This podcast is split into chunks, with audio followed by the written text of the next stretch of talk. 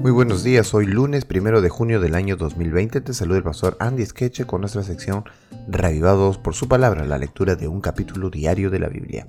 Hoy nos encontramos con el Salmo 120 y este salmo lo compuso David, tanto como el 121 también, poco después de la muerte de Samuel. Para David la muerte de este hombre piadoso significó una gran pérdida.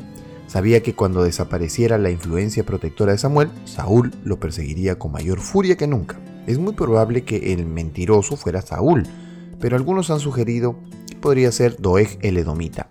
Hay bastante incertidumbre en cuanto al significado exacto de la expresión cántico gradual, que aparece en el sobrescrito del Salmo 121 al 134.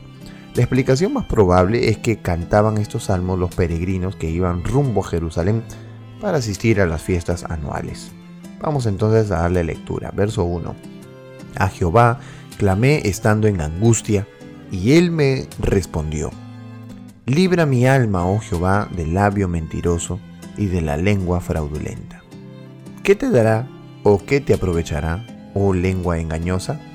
Agudas saetas de valiente con brasas de enebro. Ay de mí que moro en Mesec y habito en las tiendas de Cedar. Mucho tiempo ha morado mi alma con los que aborrecen la paz.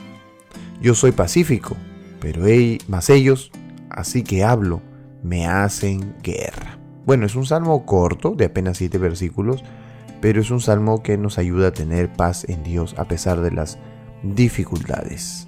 Que Dios pueda ayudarnos en este día. Eh, algunos me preguntaron qué cosa es enebro.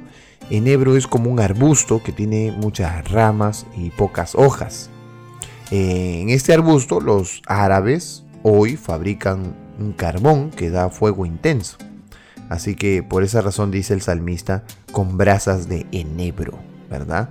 Eh, son como las agudas saetas de un valiente con brasas de enebro. Es para dar a entender la furiosidad con la que se mueve alguien que tiene valor.